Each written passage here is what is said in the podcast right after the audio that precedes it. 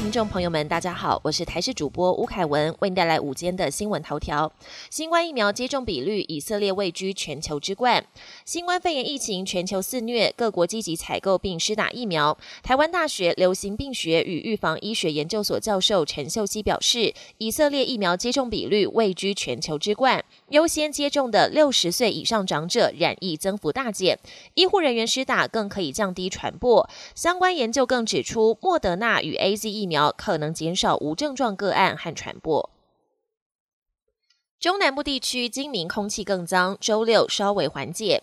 中南部昨天空品差最严重，一度有十站红害，二十二站亮橘灯，几乎集中在云林以南。环保署预报，今明两天空气更糟，云林以南持续红害，连基隆到彰化也是橘灯，整个西半部都陷入空污，只剩下东半部宜花东有良好空气品质。要等到周六东北季风增强，北部降雨才会稍微缓解。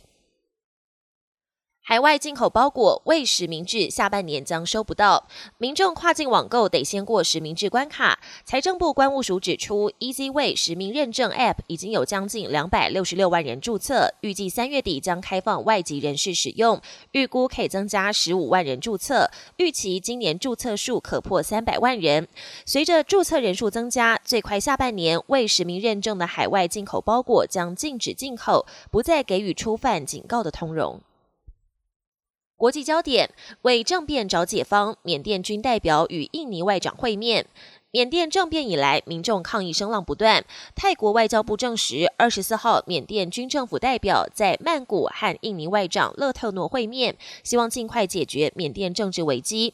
早先，印尼方面表示不会访问缅甸与军方领袖会面，没有想到照片曝光，印尼外长勒特诺悄悄改在曼谷和缅甸军政府任命的外交部长温纳茂伦进行会谈，但双方并未透露会谈细节。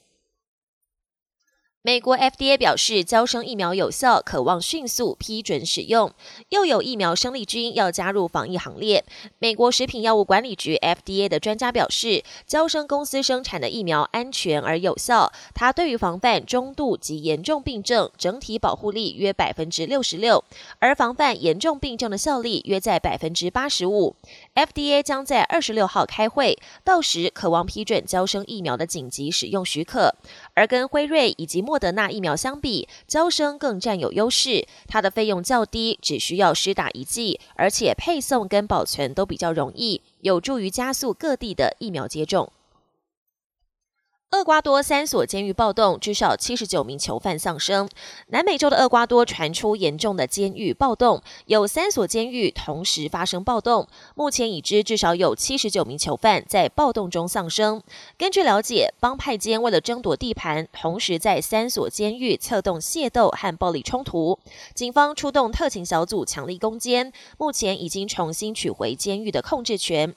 囚犯家属则希望当局强化监狱管理，给死。者和家属一个交代。